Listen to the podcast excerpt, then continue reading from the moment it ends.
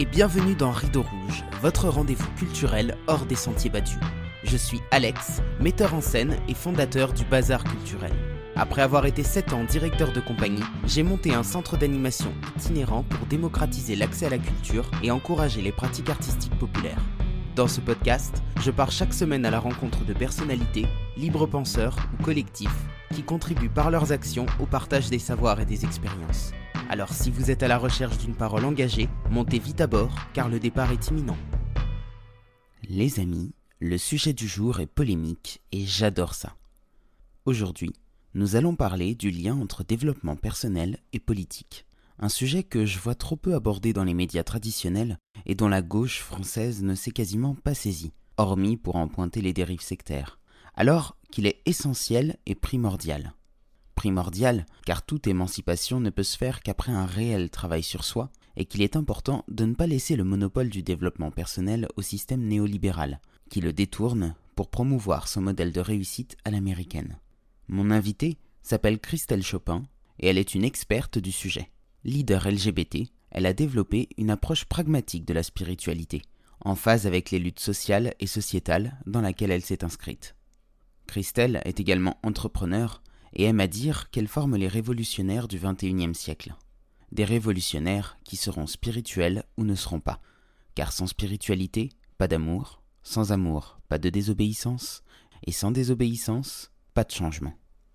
Bonjour Christelle, bienvenue. Bonjour Alex. C'est un plaisir de t'accueillir sur ce podcast. J'espère que tu vas bien et que euh, euh, tu, tu es prête pour le moment qu'on va passer ensemble. Bah, écoute, euh, c'est un plaisir d'être ici. Merci de m'avoir invité. Et euh, merci aussi aux personnes qui vont et qui écoutent ce, ce dialogue dont en fait j'ai hâte. cool, super. Et ben moi aussi j'ai hâte. Et pour commencer, Christelle, je vais te demander quel est ton moment préféré de la journée?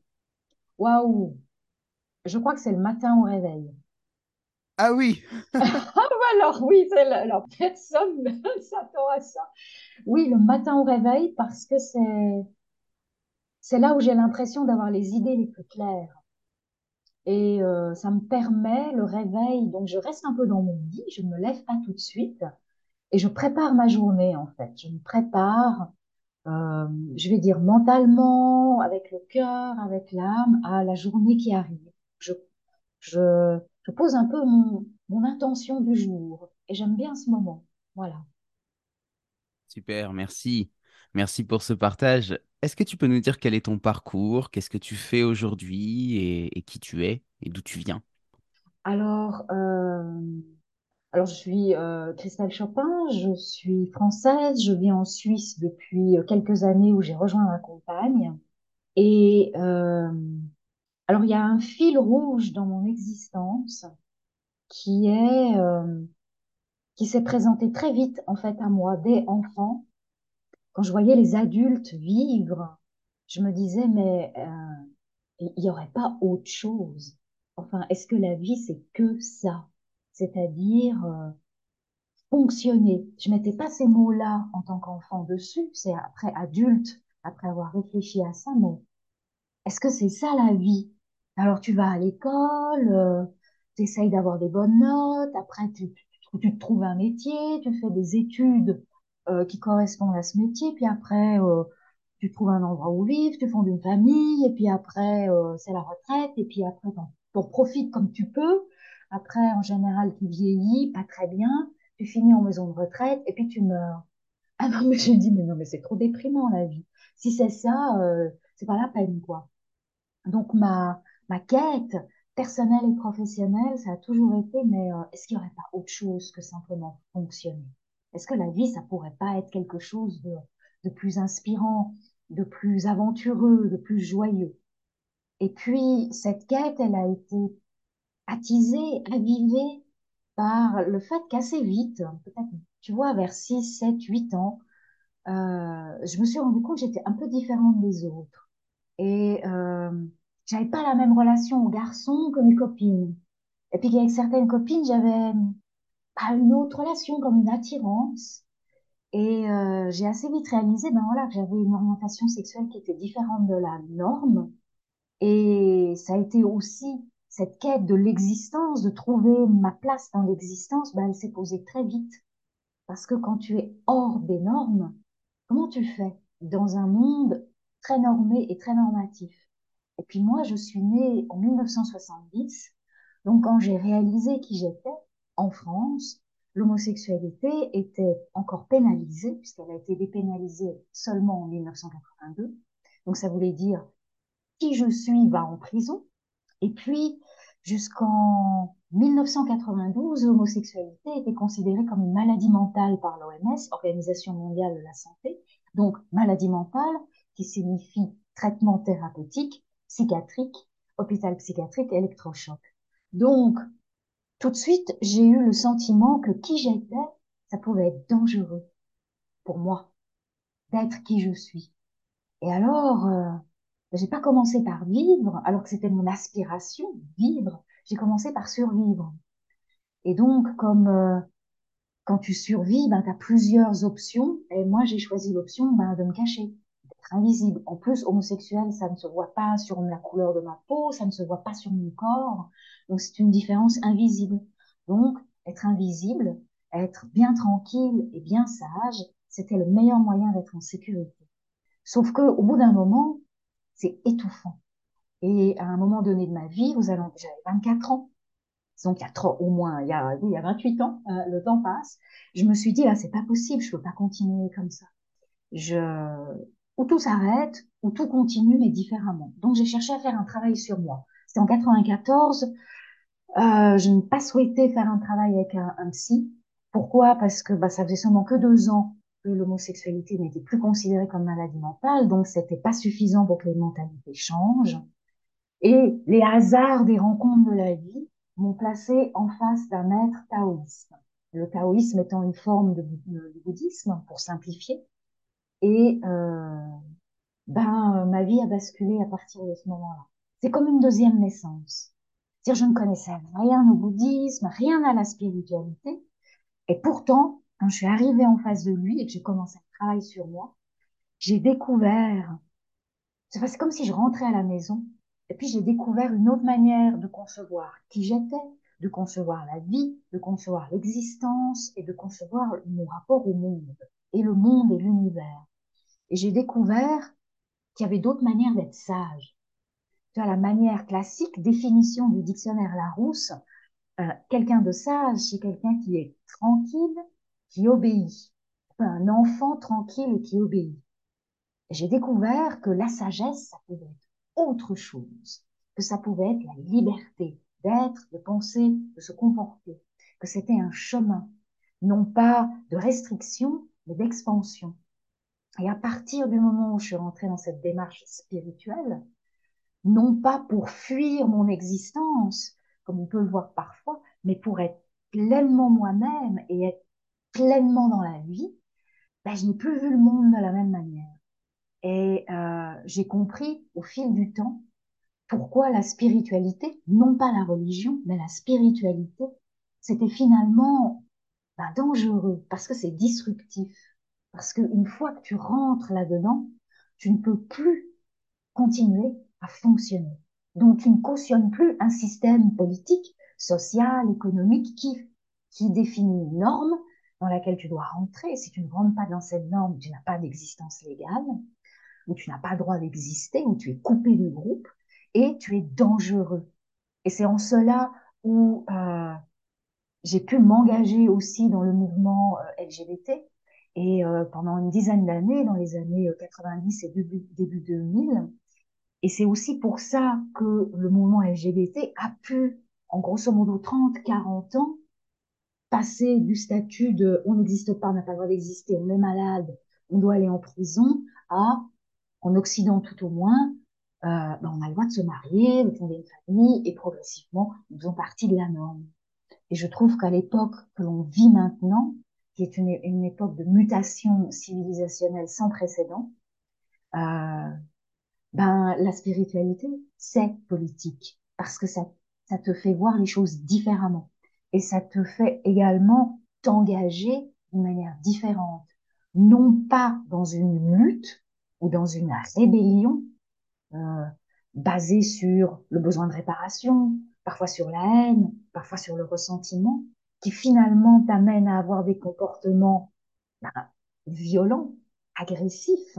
Je ne dis pas qu'ils ne sont pas justifiés, je dis c'est la manière dont ils s'expriment, et finalement, c'est ce que le système attend, parce que comme ça, il peut réprimer et dire, oh, regardez comme ils sont méchants et se comportent mal, mais trouver d'autres manières totalement disruptives pour amener une prise de conscience et un basculement. Et euh, je pense qu'on va voir au fil de, de cet entretien bah, les différentes révolutions qui ont déjà eu lieu, qui ont eu une dimension spirituelle et qui ont apporté quelque chose, et les révolutions au contraire non disruptives, basées sur la haine, qui finalement ne sont pas des révolutions mais des rébellions, qui ont toujours fini, euh, fini mal fini et qui finalement n'ont pas permis de changement.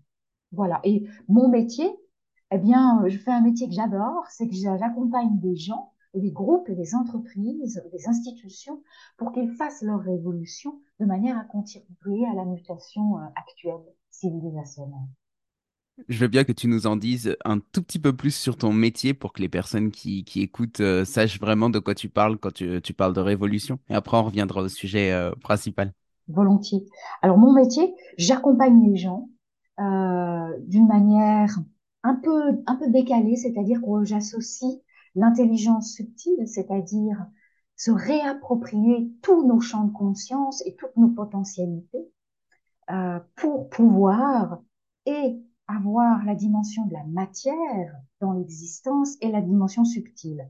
Alors j'accompagne des entrepreneurs, je les accompagne notamment dans se relier à la dimension subtile de leur entreprise. Une entreprise est un organisme vivant qui a une identité, une énergie qui lui est propre. Donc ce n'est plus diriger son entreprise, c'est co-diriger son entreprise avec elle. Ça, c'est la première chose. J'accompagne également euh, des personnes qui souhaiteraient transmettre dans leur manière d'être, dans leur manière d'accompagner cette dimension subtile et cette dimension spirituelle. Donc c'est une école, j'ai ouvert une école qui permet de, de réexplorer les potentialités de notre conscience. On a des capacités au-delà de nos cinq sens. On a déjà l'intuition, par exemple, sixième sens, mais on en a beaucoup d'autres. Et c'est donc réexplorer toutes ces potentialités-là et comment utiliser les dimensions subtiles de l'existence? Comment pouvoir recueillir les informations dont on a besoin qui nous échappent si on reste seulement sur nos cinq sens? Donc tu peux recueillir des informations du futur, tu peux recueillir des informations du passé, tu peux aller dans des espaces de conscience où tu en fait lâches tes conditionnements mentaux et tu arrives à d'autres choses. Voilà. Il y a aussi ce qu'on appelle les cercles de désobéissance. Là, les cercles de désobéissance sont des groupes 10 à 12 personnes et chaque personne retrouve ce qu'elle porte en elle, ce pourquoi elle est là, quelle est sa contribution au monde. Parce que c'est pas seulement centré sur moi, moi, moi, moi, moi, moi, moi, comme peut l'être parfois euh, les dérives du développement personnel, je vais dire. La spiritualité permet de sortir du moi, moi, moi et d'arriver au nous. Et donc, quelle est ma contribution? Comment je peux l'apporter au monde d'une manière totalement disruptive, puisque dans la mutation civilisationnelle actuelle, on a besoin non pas d'amélioration d'un système, mais de d'idées nouvelles et radicales. Radicales dans le sens complètement disruptif. Et c'est apprendre cela. Voilà. Si je peux euh, résumer ce que je fais. Donc, j'accompagne des individus, des professionnels, des entreprises et des institutions. Super. Merci Christelle. En fait, on a beaucoup de, similitudes dans nos parcours et euh, je pense que ça nous a amené aussi à des, questionnements euh, similaires sur tout ce qui était euh, le développement personnel. Alors, j'ai l'impression que tu distingues beaucoup dans ton discours le développement personnel de la spiritualité. Quels sont les liens que tu fais entre les deux et à l'inverse, quelles sont les différences? Le développement personnel est né d'une idée, c'est que l'individu avait le droit d'exister tel qu'il est. Et ça, c'est absolument génial. Le développement personnel est apparu dans les années 50 aux États-Unis et ça a permis à ce que les mouvements, les mouvements sociaux, par exemple, donc euh, les mouvements euh, d'égalité raciale aux États-Unis, ça a permis aussi aux féministes euh, de prendre toute leur ampleur. Et donc à la base, c'est absolument génial parce que tu sors de je n'existe pas, je me plie dans le collectif à j'ai une existence propre et qui je suis. En cela, je rejoins tout à fait le développement personnel. Là où je m'en distingue, c'est ben, en fait, le développement personnel est venu au service du système.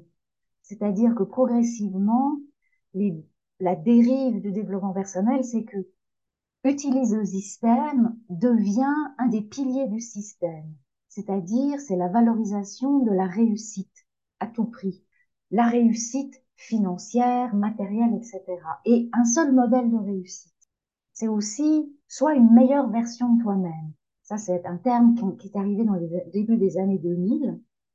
Et là, je m'en distingue totalement parce qu'on n'a pas à être meilleur que nous-mêmes. On est déjà bien comme on est. Simplement, on ne sait pas qui on est. On n'a pas conscience de toutes les potentialités qu'on a en nous. Le but n'est pas de rajouter, de rajouter, de rajouter des compétences et des compétences et des compétences. Le développement personnel est devenu un pilier du néolibéralisme, c'est-à-dire axé sur la consommation. Tu vas faire des milliers de stages pour essayer d'être une meilleure version de toi-même, alors qu'en fait, tu l'es déjà. Aussi, le développement personnel te conduit à croire que tu es au centre de tout et que tout part de toi, que tu es le propre créateur de ta vie, ce qui est en partie vrai mais totalement faux. Et donc, tu arrives à une sorte d'égotisation poussée à l'extrême, d'individualisme poussé à l'extrême. Moi, moi, moi, tout part de moi. Tout est au centre. C'est moi qui décide de tout. Et ça, c'est aussi renforcé par ben, tout, tout, le courant. Euh, il y a un, philosophe qui l'exprime très bien, euh, Sardin, qui parle de la sphérisation de l'individu. Nous sommes au centre de notre propre sphère.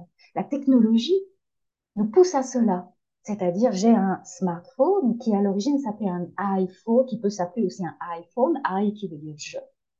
Et donc, eh bien, quoi que je veuille, je peux l'avoir. Il suffit que je caresse mon téléphone portable, que j'appuie sur quelques touches et hop, tout arrive. Je suis au centre de tout.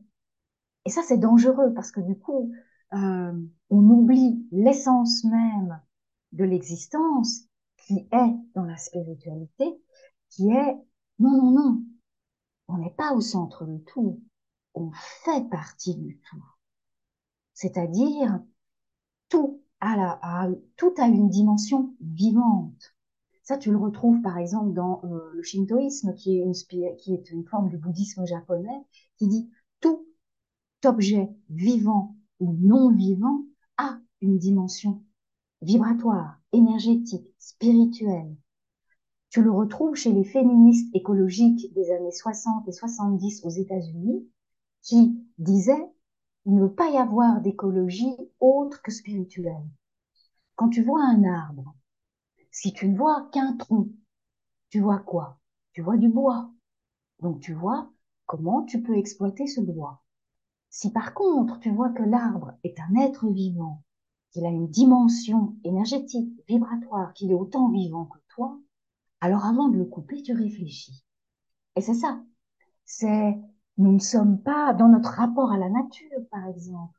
Eh bien, si tout part de moi, ça veut dire je sais mieux que la nature ce qui est bon pour elle. Donc je l'exploite. Au pire, au mieux, je décide à sa place de ce qui est bien pour elle. Et on voit le résultat. Tu vois, on est en 2023, 50% des poissons ont disparu de la planète, 90% des oiseaux, magnifique. Tandis que si tu as une vision spirituelle de la chose, tu dis, OK, donc je suis un élément de la nature. Donc comment je peux vivre en bonne harmonie avec elle? Donc c'est qui la nature? Ça fonctionne comment la nature? Tu vois, tu as une autre démarche. C'est en cela où je différencie le développement personnel de la spiritualité et c'est une certaine forme de sagesse, la spiritualité, en fait. Mais c'est pas être obéissant, tranquille et au centre de tout. Au contraire, ça te décentre la spiritualité pour te réaxer et pour t'ouvrir à autre chose et une autre manière de voir le monde. Donc tu sors de la norme du système, donc es un peu tu es dangereux pour le système. C'est pour ça que la spiritualité a été ou récupérée par la religion, parce qu'il fallait un système, qui te dit à nouveau qu'est-ce qui est bien, qu'est-ce qui est mal, comment tu dois penser, ou alors complètement ridiculisé, dévoyé, etc. Et là, on arrive à une époque où finalement on se réapproprie notre relation à, à la spiritualité et ça fait partie de la mutation actuelle. C'est ça qui est intéressant, en fait, euh, dans, quand tu vois comment fonctionne le système, c'est que tu as deux moyens de faire taire un opposant. Soit tu le, tu le ridiculises, euh, soit tu, euh, tu, tu le gobes, en fait. Tu, tu, tu le corromps. Et c'est un petit peu ce qui s'est passé avec et la spiritualité et le développement personnel. C'est-à-dire que d'un côté, le système a vraiment gobé cette histoire de développement personnel au point où, du coup, c'est devenu un élément qui pousse même à la corruption. Tu vas me dire ce que tu en penses. Mais quand on voit certaines personnes, notamment euh, euh, qui travaillent tous sur Internet, là, qui en, fait sont pas du tout en lien avec le, vivant, euh, qui nous disent qu'il faut couper nos télés, qui, que tant pis s'il y a des gens qui profitent du système, qu'on n'a qu'à changer de pays, et, et tant pis, voilà, et tant pis si ce qui se passe en France ne nous convient pas, on peut aller refaire notre vie ailleurs et tout va bien et ben en fait, quelque part, ça nous pousse à la corruption parce que ça nous, ça nous dit que ce qui se passe chez nous, euh, tant pis si ça existe. Euh, enfin, je sais pas, tu, vois où je vais en venir, je pense, mais euh, il y, a, y, a, comme quelque chose où on nous invite à nous déconnecter de ce qui se passe autour de nous pour aller reconstruire quelque chose ailleurs, mais tout en admettant les mêmes dérives que l'endroit dans lequel on était. Et du coup, ça devient un cercle vicieux où on n'est plus là pour faire du collectif et pour faire les choses correctement, mais en fait, quelque part, on va juste reprendre la place des dominants dans un autre monde qui serait tout aussi dévoyé, tout aussi corrompu. Tu vois ce que je veux dire? Tout à fait, tout à fait. C'est ça. En fait, c'est le principe de la division. Donc, si tu veux, euh, on dit, il y a une expression qui dit diviser pour mieux régner. Donc, tu vas euh, ridiculiser, dévoyer ou tout ce que tu veux, c'est une certaine partie de la population et tu vas du coup attiser chez cette, cette partie de la population un sentiment de haine, de déception, voire de ressentiment, pour attiser les rivalités. Or, tu peux dire, OK, le monde est pourri, alors moi, du coup, je vais créer mon propre monde avec les gens qui pensent comme moi, et puis on va s'isoler du reste. Mais fondamentalement, ça sert à rien, parce que même avec de bonnes intentions, tu reproduis exactement ce que les autres t'ont fait subir. Simplement, tu as l'impression que tout va bien parce que tout le monde pense comme toi. Or, c'est ce que l'autre partie de la population aussi veut. Donc, ça sert à rien. Et on le voit bien que les mouvements sociaux ou les mouvements révolutionnaires qui ont vraiment apporté quelque chose, certes, ont toujours commencé par des minorités, mais qui n'ont jamais exclu la majorité. Par exemple, je vais prendre l'exemple que je connais le mieux, les LGBT. On n'a jamais demandé au monde entier de vouloir devenir homosexuel. On n'a jamais voulu convertir les hétéros à devenir homosexuels. Non, on voulait simplement, nous aussi, faire partie de ce monde. Et grosso modo, la population homosexuelle, à mon époque, c'était donc dans les années 90, début 2000, c'était 10% de la population. La population homosexuelle engagée, c'est 2%. Mais tu fais quoi avec 2% si tu, restes entre toi? Tu fais rien. Et en plus, tu es laminé par le système. Donc, tu dois aussi intégrer les personnes qui ne sont pas comme toi ou qui ne pensent pas comme toi. Parce que sinon, c'est pas possible. Certes, il faut pas la majorité des gens pour faire basculer quelque chose. On sait que, voilà, s'il y a entre 3 et 5% d'une population qui à initier un mouvement, ça suffit pour faire basculer, mais il faut quand même les avoir, ces 3 à 5 Et tu peux pas diviser, c'est pas possible. Tu peux pas dire on reste entre nous. Non, tu, tu es dans le monde, tu vas dans le monde. Et c'est en cela où je trouve la spiritualité, à condition là aussi de pas rester à la superficie de la spiritualité et puis de, tu vois, de dire, ok, la mode c'est la spiritualité, donc je prends la panoplie de la spiritualité. Non, la spiritualité, c'est un vrai travail sur soi qui part toujours du cœur et c'est comment être soi au service du collectif et comprendre que tu ne peux pas seulement être avec des gens qui pensent comme toi, qui sont exactement comme tu voudrais que ce soit. Non, c'est comment tu te rouvres à la différence et comment, malgré nos différences, on arrive à faire quelque chose ensemble.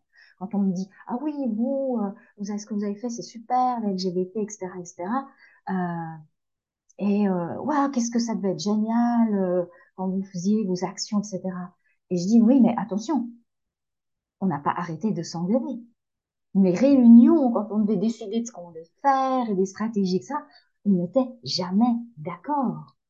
Mais on vivait ça comme étant quelque chose de d'ok, d'acceptable et de nos différences, on a toujours réussi à des moments cruciaux de trouver une unité. Mais si tu veux absolument que tout le monde pense pareil, tu peux rien changer. Tu ne fais que reproduire l'idée de norme et qu'il faut se plier à une norme. Et tu penses que ta norme elle est meilleure que les autres. Mais c'est pas ça. Et peut-être aussi ce qui fait la différence, c'est dans ces mouvements-là, le fait d'avoir une vision globale de la société et de sortir de, ses propres revendications.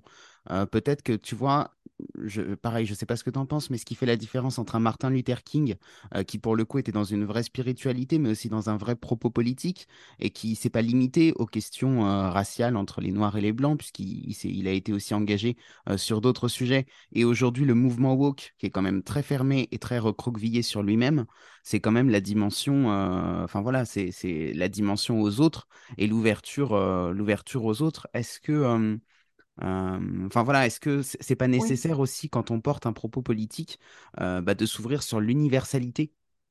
Tout à fait. C'est-à-dire, il n'est pas que question de toi et de tes propres revendications. Il n'est pas question de ta particularité. Parce que si tu restes sur ta particularité, tu vas vouloir l'imposer aux autres, ou ça peut être vécu comme tel.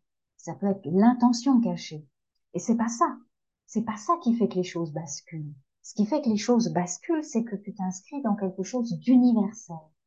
Prenons l'exemple de Gandhi. Tu as cité Martin Luther King, un magnifique exemple. Prenons aussi, et magnifique exemple parce qu'il y avait une dimension politique et spirituelle. C'est-à-dire, on part du cœur. Et déjà, avant de porter notre parole publique et d'avoir des actions publiques, on travaille sur nous. C'est-à-dire, on s'apaise, on, se revalorise. Il y a tout un travail qui a été fait euh, dans les mouvements civiques aux États-Unis. La première étape, avant de pouvoir rejoindre un, mouvement civique, tu devais faire un travail sur toi, retrouver l'estime de toi. Parce que quand tu es hors norme, tout le système fait tout pour valider le fait que tu ne vaux rien, que tu n'as pas, euh, que tu n'as pas de valeur, que tu n'as pas ta place, etc. Bien évidemment, tu le crois, tu l'intègres, et après tu luttes contre. Or, pour s'engager, ce n'est pas une lutte, c'est un. Tu dois arriver avec un esprit quand même de paix, parce que si tu luttes, tu te fais ratatiner par le système. Donc, être en paix avec soi-même déjà. Donc, il y a tout un travail qui a été fait comme ça. Sinon, Rosa Parks, elle aurait jamais pu s'asseoir et rester assise à la place réservée aux blancs dans un bus en paix. Elle n'a pas agressé, elle n'a agressé personne. Jamais. C'est ça qui a fait que ça marche et qu'on s'en souvient encore, même si on l'a pas vécu, parce que toi et moi, on n'était pas nés à cette époque-là. C'est ça qui a fait que ça traverse le temps. C'est parce que quelque chose s'est passé de différent.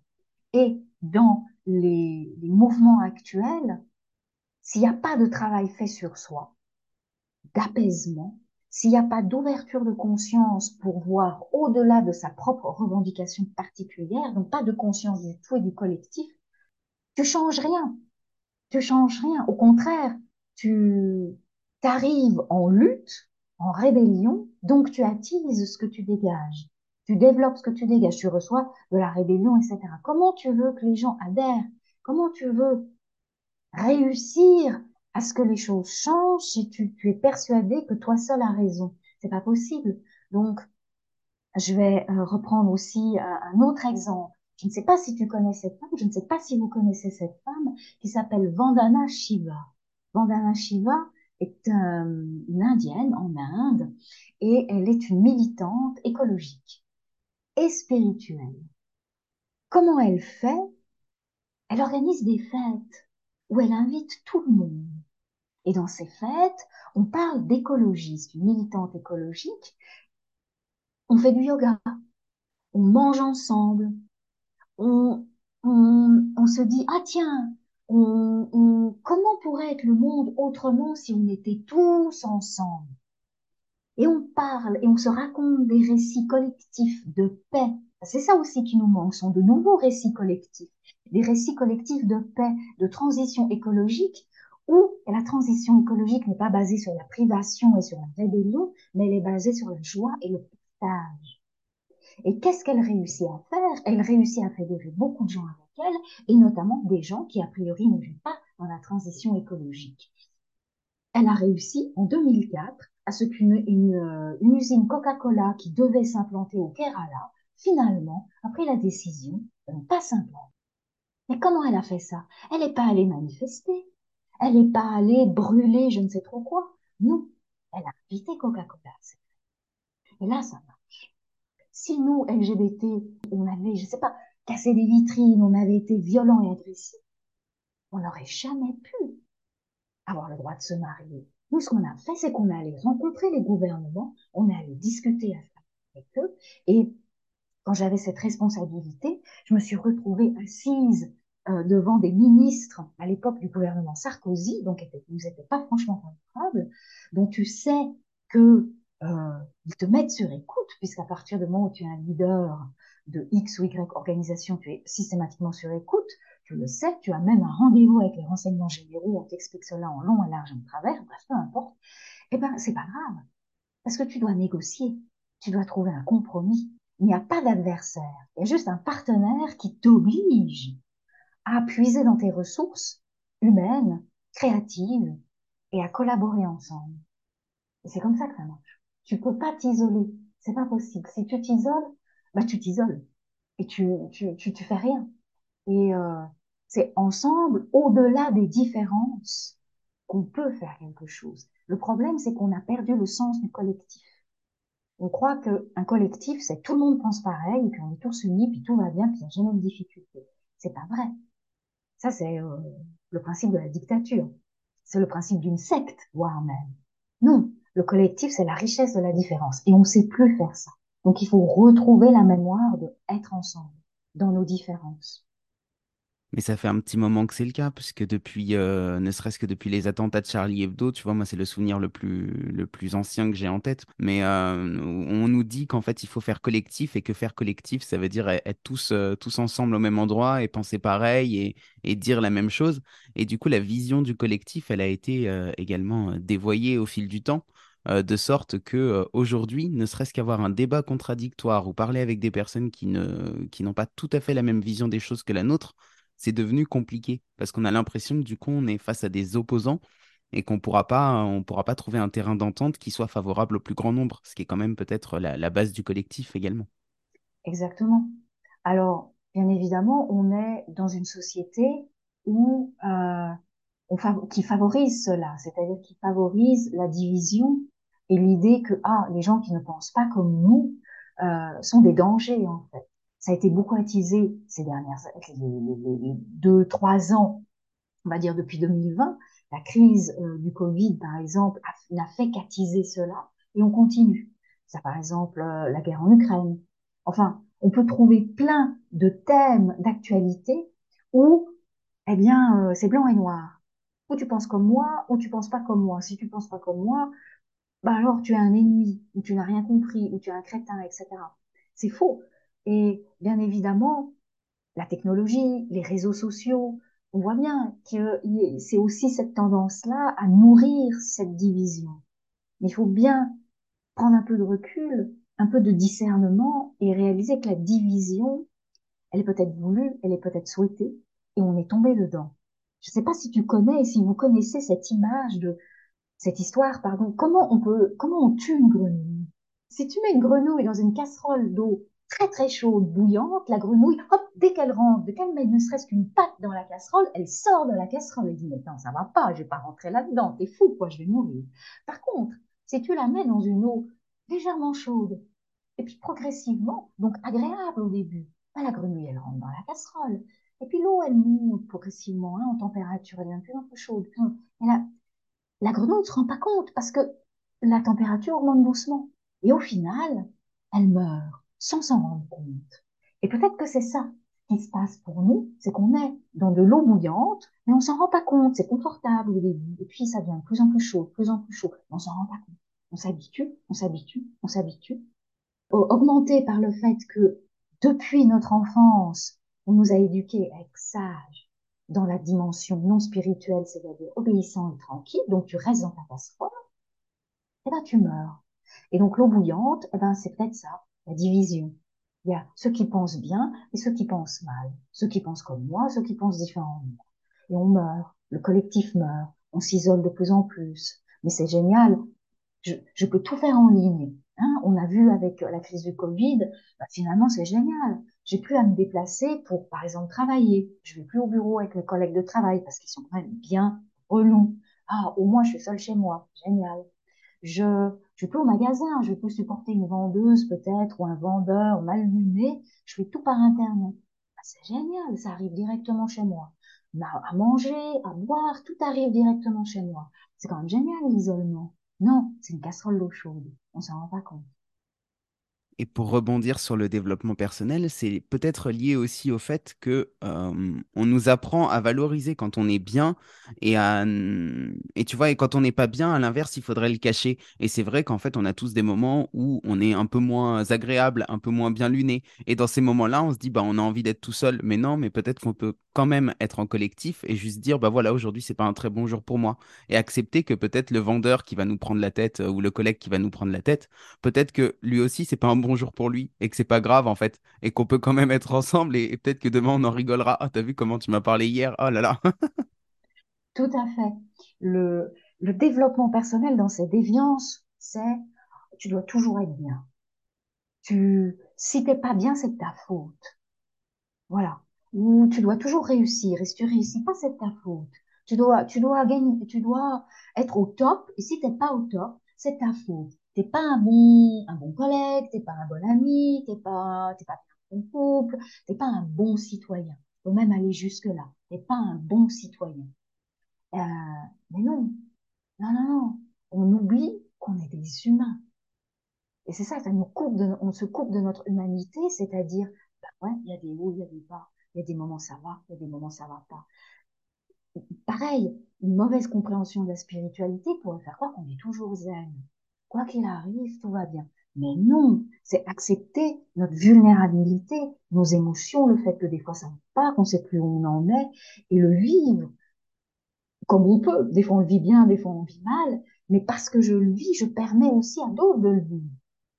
Tu vois, si tout le monde se, se retranche derrière, tout va toujours bien, hein comment on autorise l'autre aussi à aller mal? Et puis après, aussi pour les enfants, pour les générations futures, comment ils voient si personne montre qu'il va mal, alors comment ils savent comment on peut exprimer ça? Comment on peut exprimer nos doutes, nos peines, nos angoisses, nos inquiétudes? Et oui, ça c'est humain. Et du coup, si tu l'acceptes chez toi, tu l'acceptes chez l'autre. Et puis tu l'acceptes dans la vie.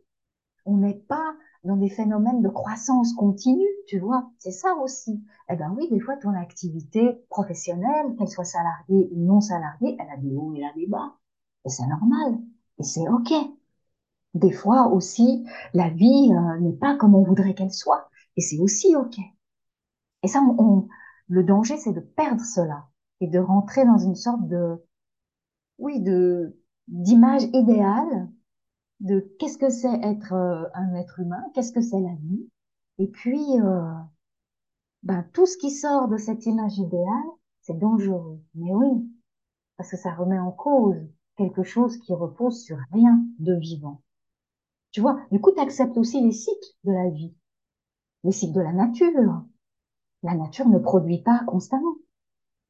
Euh, les cycles de la vie, ben oui, il y a des, on évolue, on évolue, on fait des erreurs, on apprend de ses erreurs. J'aimerais qu'on aborde un autre sujet que tu, euh, dont tu as un petit peu parlé tout à l'heure, qui est celui de, la violence. Et j'aimerais pour ça me faire un petit peu l'avocat du diable. Euh, pour le coup, dans les mouvements tels que les mouvements des Gilets jaunes, alors ça a été bien relayé par les médias traditionnels, il y a eu les fameux casseurs.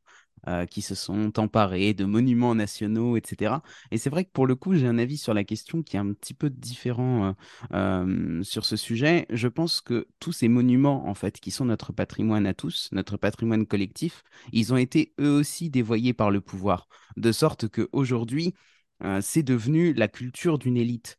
Et pour le coup, je suis pas, je, n'appelle pas à la violence et je suis pas moi-même quelqu'un de violent, mais je comprends qu'on puisse en arriver là. Et pour le coup, je trouve même ça salvateur dans le sens où ça permet aussi de se réapproprier une partie de notre patrimoine collectif. Quand des gilets jaunes montent sur l'Arc de Triomphe, certes, ils vont casser un petit peu, mais au final, qu'est-ce que c'est un monument cassé contre des vies cassées, contre des gens qui vont perdre un œil, une main, etc. Enfin voilà, peut-être que c'est aussi un moyen de, refaire du commun. Qu'est-ce que qu'est-ce que tu penses de ça? Je comprends qu'on ait envie de casser quoi que ce soit, monument, symbole, etc. Parce qu'on peut avoir l'impression, à un moment donné, qu'on s'est fait berner et qu'on nous a pris pour des imbéciles et qu'on a besoin maintenant que les personnes dont on estime qu'elles nous ont berné, qu'elles nous rendent des comptes, où on a besoin de se réapproprier des symboles. Je le comprends parfaitement. Par contre, à partir du moment où la violence arrive, tu vois, avec le mouvement des Gilets jaunes, à partir de ce moment-là, le mouvement s'est essoufflé. Et c'est parti, ce mouvement qui était totalement disruptif. On occupe des ronds-points on reste sur ces ronds-points, on se retrouve entre nous et ensemble, on réfléchit à qu'est-ce que pourrait être le monde. Mais c'est génial. À partir du moment où il a, le mouvement est rentré dans quelque chose, alors est-ce qu'il est rentré de lui-même ou est-ce que on l'a fait rentrer en infiltrant des casseurs, parce qu'on sait très bien que ça fait partie des stratégies du pouvoir? La question est ouverte, je n'ai pas de réponse à cela. Mais à partir du moment où ça rentre dans la violence, tu reçois de la violence et tu n'es plus dans l'aspect disruptif, c'est-à-dire où, les gens disent oh, mais c'est quoi ça? C'est différent. Ah mais ça m'intéresse. Peut-être je vais rejoindre. En tout cas, ce qu'ils disent, je vais peut-être écouter. Là, tu perds ça. Tu perds le lien avec les autres à partir du moment où tu rentres dans la violence. Mais tu peux, et ça a déjà été fait, tu peux te réapproprier des monuments nationaux d'une manière différente. Par exemple, le, la tombe du soldat inconnu donc traditionnel en dessous de l'Arc de Triomphe, euh, et puis tous les 11 novembre, le président de la République va allumer la flamme, etc. Qu'ont fait dans les années 70 les féministes Elles sont allées déposer une gerbe sur la tombe du soldat inconnu pour honorer sa femme, dont on ne parle jamais. Eh ben ça c'est génial, parce qu'à l'époque, dans les années 70, tout le monde en a parlé. Tout le monde s'est dit, mais c'est quoi ces femmes qui viennent déposer une gerbe sur la tombe du soldat inconnu pour honorer sa femme. Mais attends, mais on en parle. Et là, ça marche. Mais il n'y a pas de violence. Donc le pouvoir ne sait pas comment réprimer ça. le pouvoir sait réprimer la violence, c'est ce qu'il attend, parce que la légitimation d'un pouvoir politique dévoyé, comme c'est le cas dans quasi la quasi-totalité des pays, c'est oh, nous sommes là pour vous protéger. Vous êtes des enfants immatures, si on vous laisse faire ce que vous voulez, regardez comment ce qui se passe, vous vous tapez dessus. Non, nous, on règle cela. Tandis que si tu offres autre chose, qu'il ne peut donc pas réprimer, donc pas de violence, là, tu es efficace.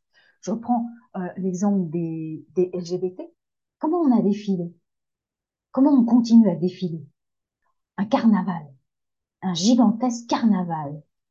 La Gay Pride, la LGBT Pride, toutes les années au mois de juin. Ah, comment tu réprimes ça? Tu peux pas réprimer un carnaval. C'est pas possible.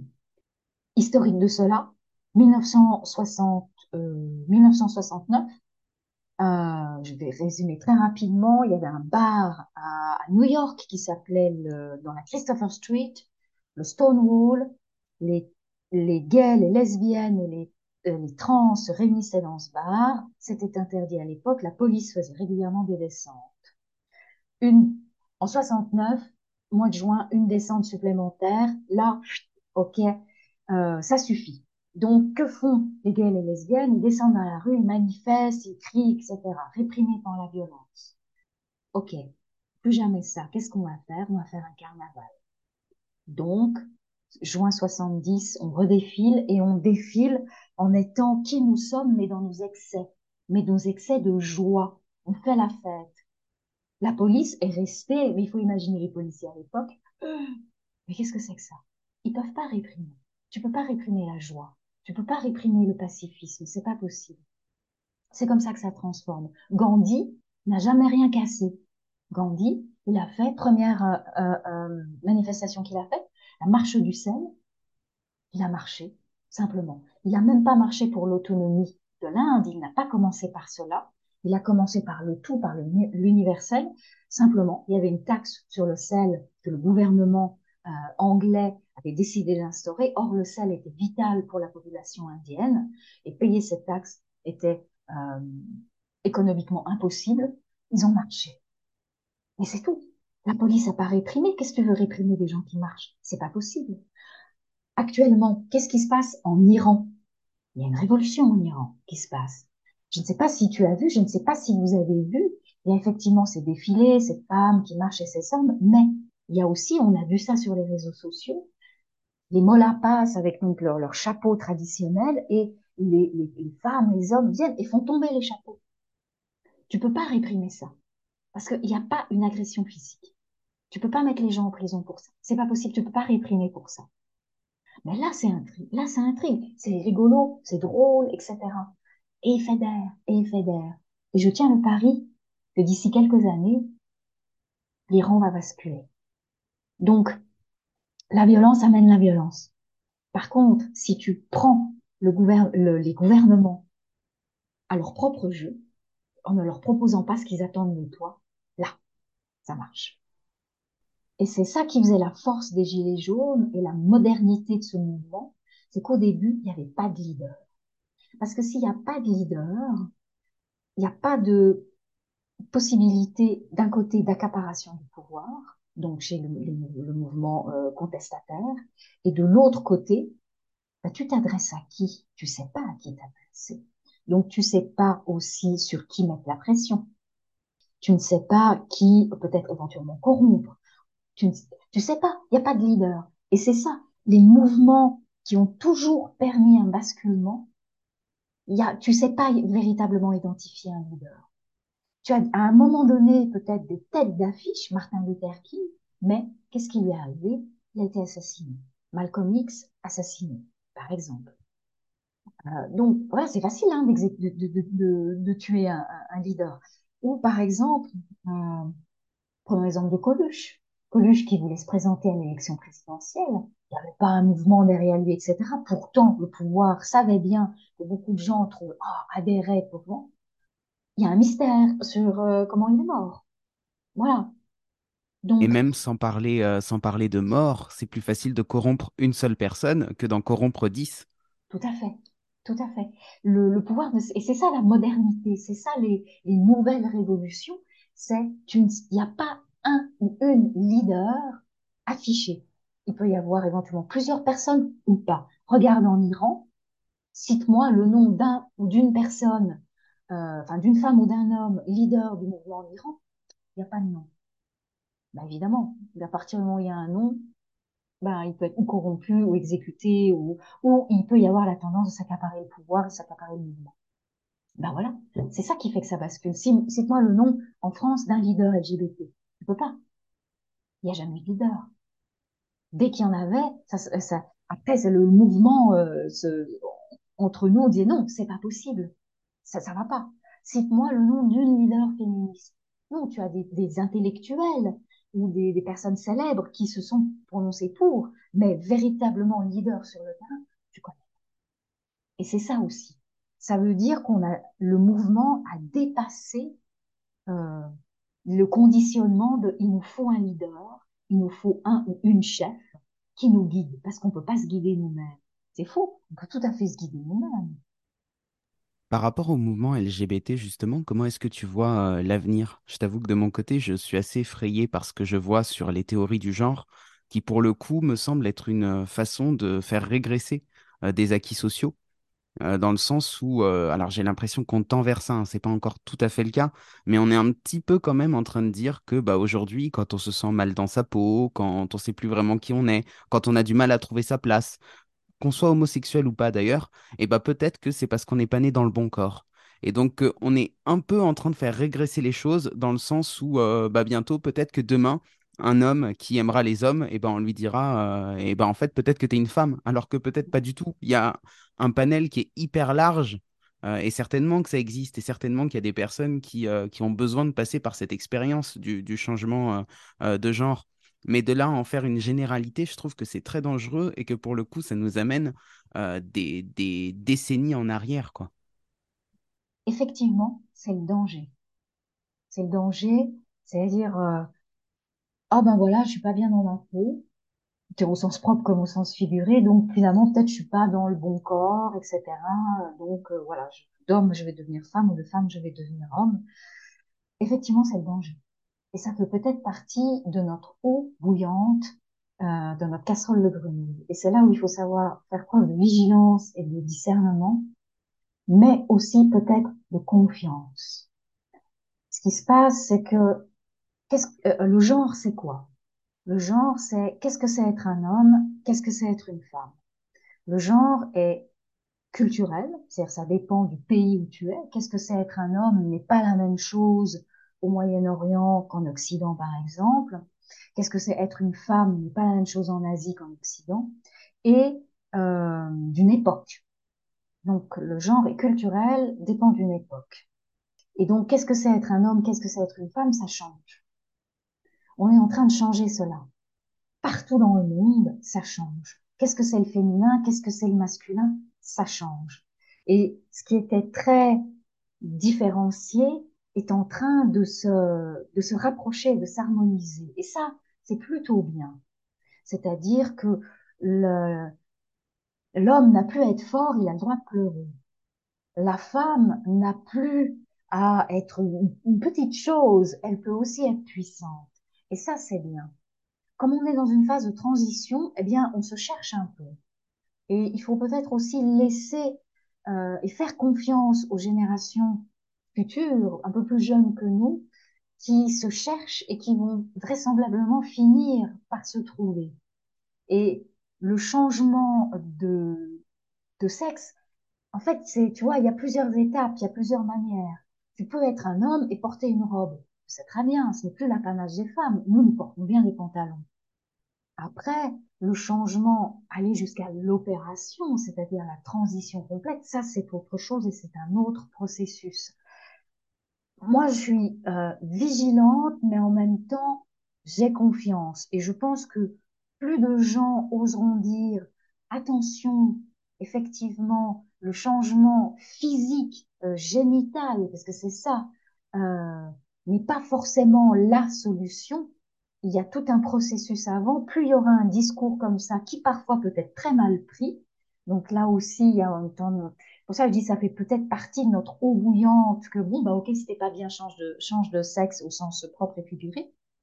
Euh, plus il y aura de gens qui disent attention, une transition, euh, c'est pas, c'est un processus et c'est pas si simple. Et laissons le temps, parce qu'on voit effectivement que ça se fait de plus en plus tôt.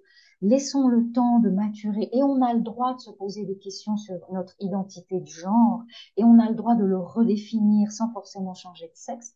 Plus ce discours-là sera entendu et porté, et mieux ce sera. Et je fais, moi j'ai confiance, voilà, dans ces générations qui, qui redéfinissent en fait l'identité de genre. C'est très bien. Et, euh, et faisons leur confiance. Mais restons vigilants. J'adore cette réponse, ça me met la, la chair de poule. Oui, parce que c'est normal. Ça fait partie aussi de notre processus pour tout individu, quelle que soit l'orientation sexuelle euh, ou euh, l'identité de genre. Il y a des moments tu te dans ta, construction, tu te poses des questions sur toi, qui tu es, est-ce que tu, est-ce que c'est bien d'être un homme, est-ce que c'est bien d'être une femme, qu'est-ce que c'est être un homme, qu'est-ce que c'est être une femme? Laissons-nous vivre cela, laissons aux, jeunes générations le temps de vivre cela et puis de le redéfinir, parce que ça revient à ce qu'on disait avant. Tout n'est pas figé et normé. On est dans le vivant, on est dans l'évolution. Et oui, être un homme, ça change. Voilà, on peut se mettre du vernis sur les ongles, on peut porter une robe, on n'en demeure pas moins un homme et ça n'a pas d'influence sur l'orientation sexuelle. Et quand bien même ça en aurait, où est le problème? Et on peut être une femme, bah ça fait longtemps nous qu'on porte des pantalons, euh, des grosses chaussures, etc. Et, et que bah, parfois, et, et, alors?